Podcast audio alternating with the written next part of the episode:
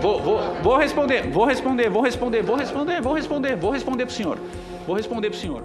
Um personagem do bastidor que até março deste ano cuidava da propaganda oficial, foi à CPI e admitiu que o governo deixou na gaveta quando os brasileiros mortos por Covid-19 já eram mais de 130 mil, uma volumosa oferta de vacinas. É, a carta foi enviada 12 de setembro. O dono do veículo de comunicação me avisa em 9 de novembro que a carta não havia sido respondida. Nesse momento eu mando um e-mail ao presidente da Pfizer que consta nessa carta. Eu respondi essa carta no dia que eu recebi.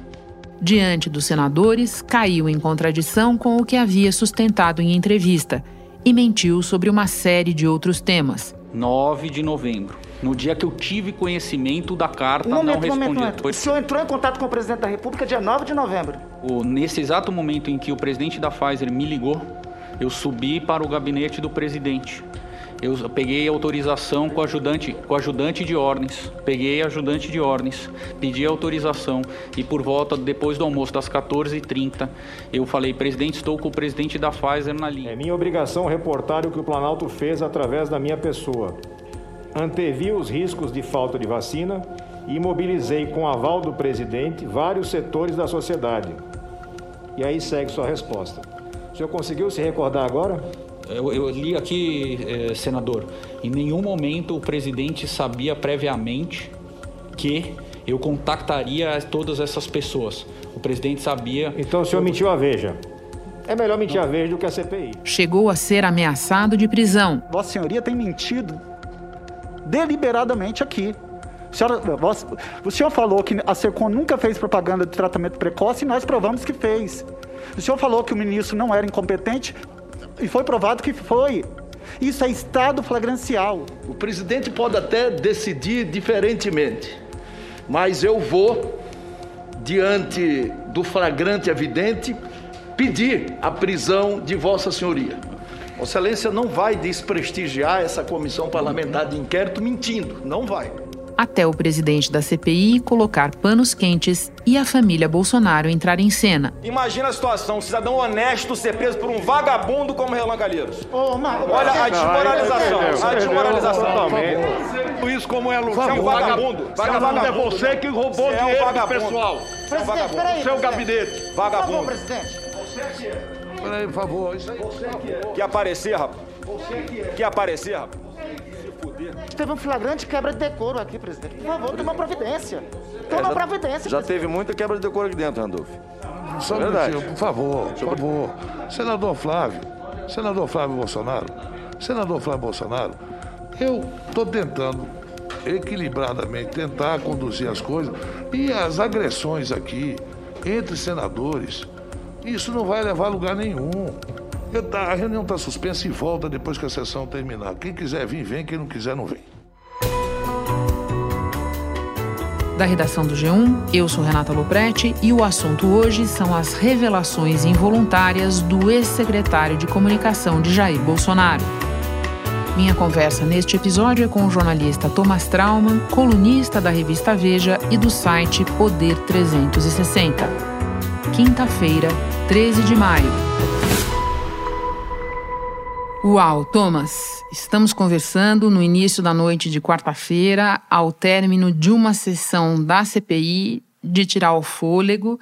Eu te peço para começar analisando para nós, para além do barraco, o que é que significa o momento em que o senador Flávio Bolsonaro parte para cima do senador Renan Calheiros e a reação de Renan. A sessão já estava se encerrando, porque o, presidente da, da, da comissão eh, havia, ele estava encerrando porque havia votações no Senado, quando o senador Flávio Bolsonaro chega, que ele não pertence à, comissão, ele pede a palavra, ele diz que ele elogia o fato que o presidente uh, da comissão uh, não havia aceito o pedido de prisão do secretário Fábio Ragato. Eu não sou carcereiro de ninguém. Eu sou um democrata. Se ele mentiu, nós temos no relatório como pedir o indiciamento dele, mandar para o Ministério Público para ele ser preso, mas não por mim. A partir daí ele começa a ofender. Imagine só né, um cidadão de bem ser, ser preso por um vagabundo como Renan Calheiros. Quer dizer, é aquele tipo de provocação é, aparentemente desnecessária, é, mas que mostra exatamente o nível de nervosismo que tá, é, que, que os bolsonaristas estão nesse momento. Ou seja, foi, uma, foi literalmente uma declaração de, de guerra que já estava feita, mas uma declaração de guerra até para os próprios, próprios bolsonaristas terem alguma uma, um, um respiro, né? É, do, depois de uma sessão de horas onde é, é, o governo foi, o governo só apanhou, né? Dito isso, Thomas, eu acho que a gente pode voltar para o início da sessão e eu te peço que comece apresentando para o grande público que pouco conhece o Fábio Weingarten, quem é ele e o que ele fazia no governo. O Fábio Weingarten ele é um publicitário de São Paulo. Ele se aproximou é, do então candidato Jair Bolsonaro pouquinho antes do começo da campanha. Ele levou o Bolsonaro é, para alguns jantares com empresários o Bolsonaro, como se sabe, não, não, não tinha acesso ao PIB eh, paulista. O Weingarten tem uma boa relação com vários empresários, especialmente do setor eh, do comércio de varejo. Ele se integra ao governo e assume a Secretaria de Comunicação Social, eh, sendo, depois de dois outros secretários, mas sendo um secretário que se dava especialmente bem com o Carlos Bolsonaro, que é, que foi o, na, na prática o coordenador da campanha e na prática é ainda o coordenador da comunicação do governo. É, com qual frequência Vossa Senhoria falava com o vereador Carlos Bolsonaro? Poucos, muito poucos, senador, muito poucos. Inclusive, o senador Carlos Bolsonaro, no começo da minha gestão, fez. A pergunta é com qual frequência? Nem, nenhuma frequência. O, senador, o vereador, Nunca falou? Muito, assim, cabe numa mão o número de vezes Meu que eu Deus, falei com o então senador. responde objetivamente. A resposta objetiva, senador, o número de vezes que eu falei com o senador Carlos Bolsonaro cabe numa mão. O Fábio tinha uma boa, tem, mantém uma boa relação com os filhos, eh, tanto com o, tanto com o Carlos como com o, com o Flávio. Uh, e isso fez com que ele se tornasse esse sujeito que é, é um grande bulldog é, do, do, governo Bolsonaro e, e, da comunicação do governo Bolsonaro. A questão toda, e aonde ele se torna um personagem importante, é que em setembro ele diz ter recebido por um, um empresário a informação de que a Pfizer não estava conseguindo fazer chegar ao governo a sua proposta uh, de venda de vacinas. E aí ele assume esse papel que não tem absolutamente nada a ver com a função dele. Vamos lá, a função dele é cuidar da, da, da imagem do governo, da comunicação do governo, da publicidade do governo.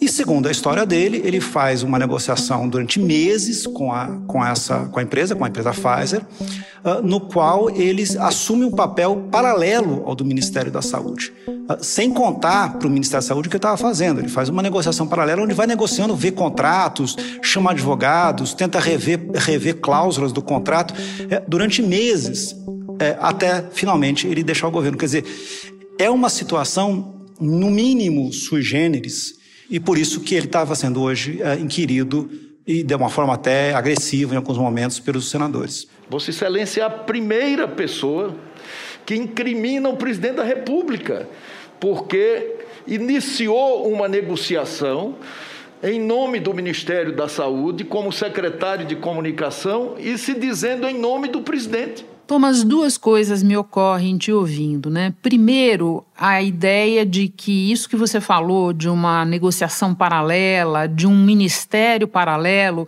ela é em si uma linha de investigação dessa CPI. E depois é a quantidade de girafas, para usar uma gíria do jornalista Hélio Gaspari, que a gente tem hoje em dia, né? São tantas que elas acabam perdidas na paisagem por exemplo, a de um secretário de comunicação que estava lá negociando vacina em nome do governo. O senhor, Fábio, o senhor só está aqui por causa da entrevista da revista Veja, senão a gente nem lembraria que você existiu. Você está me entendendo? Não, só por causa não, disso, não, não, tem outra razão para você estar tá aqui. Thomas, o próprio presidente da CPI reconhece que o Weingarten dificilmente teria sido chamado, especialmente nesse primeiro pelotão de depoentes, não fosse uma entrevista recente dele à revista Veja, entrevista que está relacionada a momentos em que ele foi flagrado em mentira ou em contradição no depoimento desta quarta. Pode contar essa história? O Fábio Weingarten deixa o governo em março. Ele mesmo conta, ou seja, então não tô, assim, é, que começam a surgir vários rumores em Brasília uh, de que ele estava tendo esses contatos com a Pfizer, um negócio que, vamos aqui, eu acho que a gente tem que deixar claro, isso é um negócio uh, fechado por 5 bilhões de reais, ou seja, é um enorme negócio. Né? Um sujeito que é um, famosamente, um empresário. E aí ele disse, ele, ele na entrevista para Veja, ele, ele disse que esses rumores surgiram do Ministério da Saúde e que o fato do governo, dele não ter sentido uma defesa firme do governo a esses rumores foi o pretexto que ele uh, teve para pedir demissão. E ele faz uma coisa muito importante na entrevista para a Veja. E, e, tudo indica que faz de, uh, somente de modo próprio, sem ter combinado. Ele primeiro faz uma divisão. Ele diz: Olha, eu fiz essa negociação, o presidente Bolsonaro sabia disso, o presidente Bolsonaro deu anuência, disse que iria comprar qualquer vacina que tivesse aprovação da Anvisa, e o Ministério da Saúde, na verdade, estava atrapalhando. Ou seja, ele faz uma divisão numa lógica de que, de um lado, estaria ele com a anuência e, portanto, indireta do presidente Bolsonaro a favor das vacinas e procurando, então, trazer mais vacinas, mais vacinas mais rápido para vacinar a população uh, e, e encerrar a pandemia, e do outro, o ministro Eduardo Pazuello e a equipe do Ministério da Saúde, que seria uh, burocrática, demorada e estava criando entraves. É, essa era a apresentação que ele fez para a Veja, que era uma, uma espécie de jogar o, o ministro, o ex-ministro Pazuello ao mar e salvar o presidente Bolsonaro. Lá, na Pfizer, está bem claro lá no contrato, nós não nos responsabilizamos por qualquer efeito colateral. Se você virar o, o chip, virar o jacaré, é problema de você, pô. Eu fiz uma é pergunta, com, com, todo, com todo respeito, eu fiz uma Sim. pergunta objetiva. As declarações estapafúrdias do presidente impactam a sociedade? Para cada público-alvo, para cada pessoa que recebe a informação, senador, tem um impacto diferente. Impacta, fazendo um raciocínio lógico, impacta para as pessoas que gostam do presidente. É isso que o senhor está respondendo? Não, não é. Independente se gostam ou não gostam. Estão fazendo um interrogatório. Pois não, pois não. É, um, Vossa Excelência, não, Vossa Senhoria está prestando um depoimento. Pois não. Declarações estapafúrdia como essa impactam? Com, elas, elas compõem, compõem os, os, os elementos para formar uma opinião de um público-alvo que o senhor deseja. O que se viu depois é que parece que essa tática não estava combinada com o governo. Porque o governo não só é, o, o, o, general, o ministro, ex-ministro Pazuello é, é, foi, chegou a, a, viajar com o presidente Bolsonaro para Manaus, o, presidente Bolsonaro fez elogios ao, ao, ao, à ação do ministro Pazuello, o Pazuello continua uh, uh, circulando no Palácio Planalto normalmente, quer dizer, e aí o Weingarten fica isolado. Né? Ele é chamado para a CPI sem ter Uh, o mesmo suporte que ele imaginava que ele, que ele teria ao defender o presidente ele faz diversas contradições com o que ele falou na entrevista. Uma delas, em relação ao, ao, ao Pazuello, ele, ele, ah, eu nunca acusei o Pazuello de ser competente, e depois sai uma gravação dele e diz... O senhor confirma que, de fato, o senhor não passou a informação para a revista Veja acerca da incompetência do ministro Pazuello? Jamais. Jamais adjetivei, rotulei, é, emiti opinião eu queria, presidente, sugerir a Vossa Excelência requisitar o áudio da revista Veja para nós verificarmos se o secretário mentiu ou não mentiu.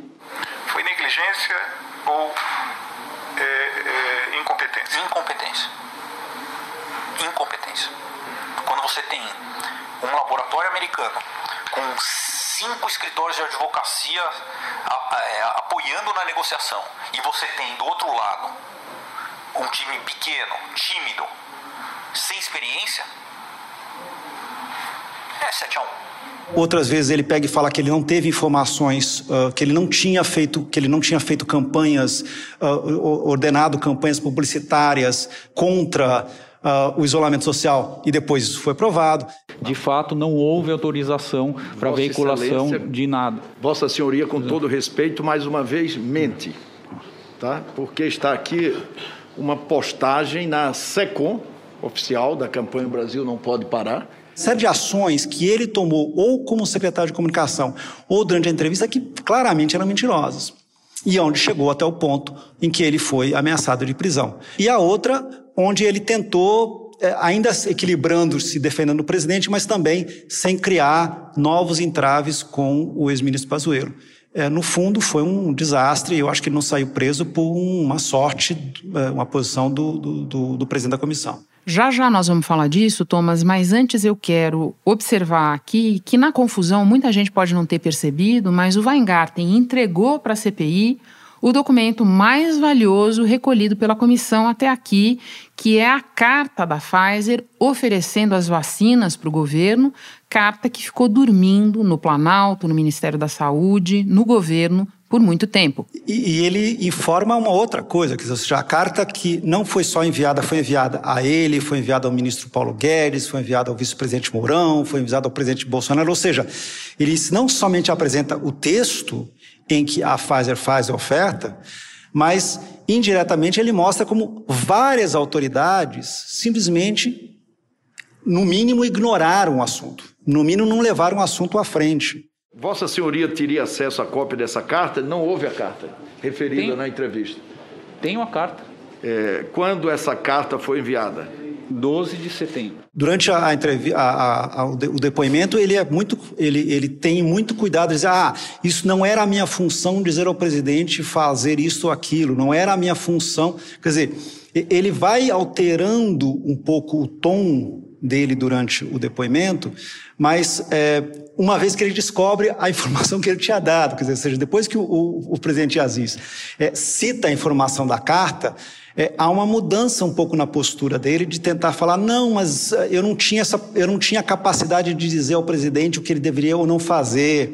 É, no fundo é como se ele tivesse, não tivesse percebido a importância do documento que ele havia apresentado é, aos senadores. Ele acaba de confirmar que durante dois meses que chegou uma carta da Pfizer oferecendo vacina aos brasileiros, essa carta não teve resposta. Repito, hum?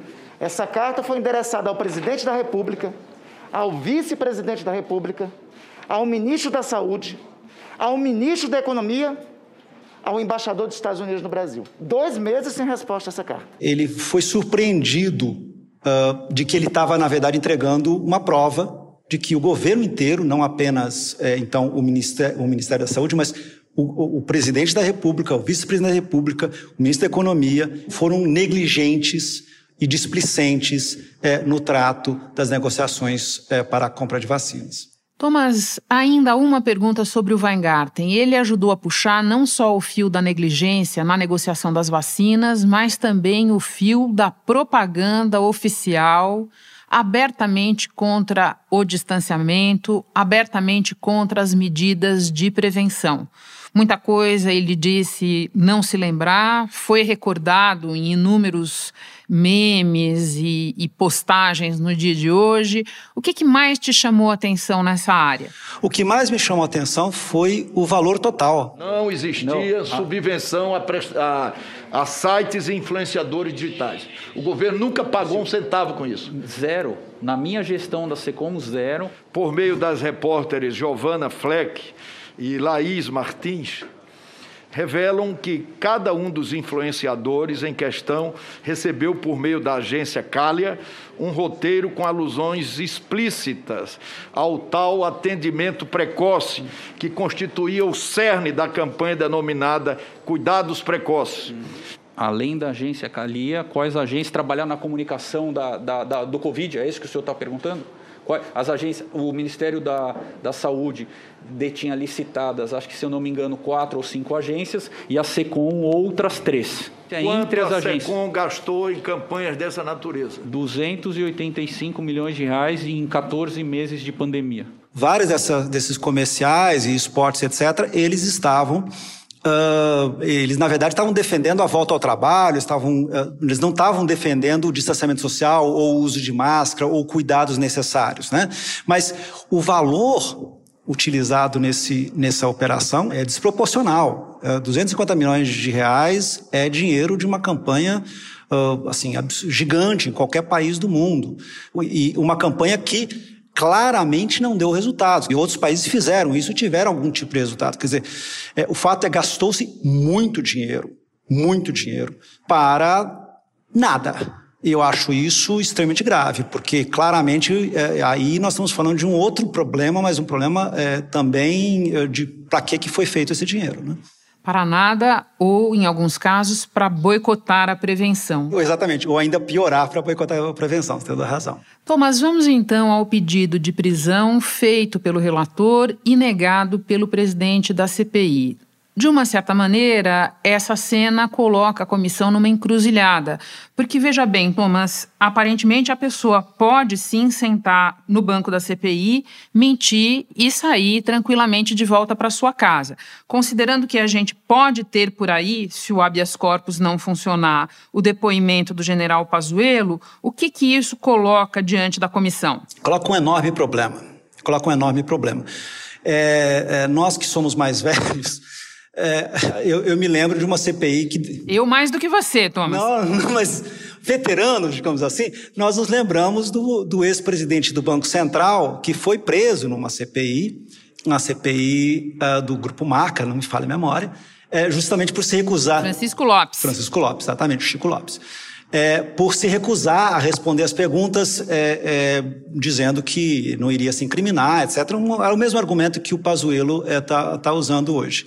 E isso ficou na memória, que, ou seja, tanto que vários, desde então, várias uh, autoridades, uh, temendo ser presas, foram até o Supremo recorrendo e falando: olha, eu, eu não acho que eu estou sendo, uh, nessa CPI, não, eu não sou uma testemunha, mas estou sendo considerado um investigado, e como investigado eu tenho direito a não produzir provas pra, uh, contra mim mesmo, portanto eu tenho direito ao silêncio. O que se viu hoje é, bem, pode-se sim é, mentir numa CPI e nada vai acontecer. Procure falar a verdade, porque eu sei que as coisas não vão parar aqui. É natural. A CPI tem desdobramentos. E os desdobramentos demoram anos, às vezes, para sair da vida da gente. Então, vamos deixar muito claro: Vossa Excelência não pense que o pior na sua vida seria a prisão hoje. Não, não seria. O pior é o legado. É, isso, obviamente, abre um enorme leque aí para o que nós podemos assistir daqui para frente. A CPI, ao não Uh, eu aqui não vou entrar no, no, mérito sobre a decisão, se deveria ou não deveria, mas ao decidir, sem uma votação, uh, que não iria punir uh, o secretário por uh, mentir, ela abriu, abriu a porteira para o que, o que, ou seja, agora fala-se o que quiser na CPI, isso está claro, né? Thomas, já caminhando para a conclusão, eu quero te levar para a véspera, dia do depoimento do presidente da Anvisa, Antônio Barra Torres, um depoimento em tudo diferente daquele oferecido pelo Fábio Weingarten. Barra Torres não é adversário do governo, foi indicado para o cargo pelo presidente Bolsonaro e, no entanto, respondeu a todas as perguntas com clareza, deixou clara a posição contrária dele ao governo no assunto das vacinas e admitiu que foi pressionado pelo Planalto a participar da farsa da cloroquina eficaz, a famosa reunião para mudar a bula do remédio, e que pulou fora. Enorme, enorme, é, especialmente pelo que você falou. O, o, o Barraco Torres, quer dizer, o, hoje o Weingarten vai voltar para casa e ele é um ex-secretário, ponto. O, o, o Barra Torres não, ele é o, o, ele é o diretor da, da agência uh, uh, de saúde e continuará sendo o diretor da agência de saúde. Ele continua sendo o principal responsável sobre a, uh, por exemplo, a aprovação de vacinas. Ele continua sendo uma autoridade importante e independente do governo. Ele não pode ser demitido amanhã pelo presidente Bolsonaro. E o fato dele ter dito que ele, que um, o governo tentou fazer a fraude para, para indicar a cloroquina como um, como um remédio uh, correto para, para uh, sintomas de, de Covid. Minha reação foi muito imediata. É, de dizer que aquilo não poderia ser, porque só quem pode modificar uma bula de um medicamento registrado é a agência reguladora daquele país, mas desde que solicitado pelo detentor do registro. Então, quando houve uma proposta de uma pessoa física é, de fazer isso, isso me causou uma, uma reação um pouco mais brusca. Eu disse: olha, isso não tem cabimento, isso não pode. E dois, o fato dele ter dito que uh, o governo não trabalhou corretamente na questão das vacinas. Eu acho assim, esse depoimento ele, ele, ele é tecnicamente muito importante. Renan leu declarações de Bolsonaro contra as vacinas. Entendemos, ao contrário do que o senhor acabou de ler, que a política de vacinação ela é essencial. Nós temos que vacinar as pessoas. Nós temos sim que nos vacinar, é, é, discordar de vacina e falar contra a vacina. Não guarda uma, uma razoabilidade histórica, inclusive. É, se a gente for espremer um pouco o depoimento hoje do, do, do Fábio Vagato, uma série de equívocos, que seja, a intenção do Vagato era salvar o Bolsonaro e acabou é, prejudicando o, o, o, presidente ao citar a história da carta.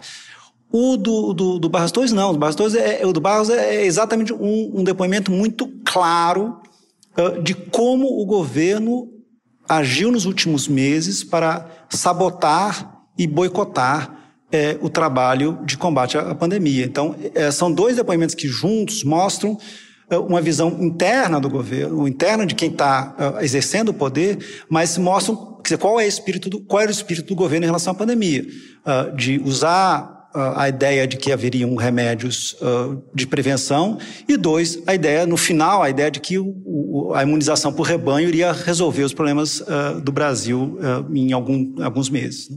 E aí a gente tem outra girafa, né, Thomas? Porque é, estamos corretamente discutindo quem esteve na reunião para mudar a bula do remédio e se isso foi adiante ou não foi adiante, mas a simples ideia de que o governo federal promoveu uma reunião para mudar a bula de um remédio que ele não desenvolveu, que ele não fabricou, que ele não normatizou e que ele não é dessa área é uma coisa impressionante, não? Essa é uma girafona, né?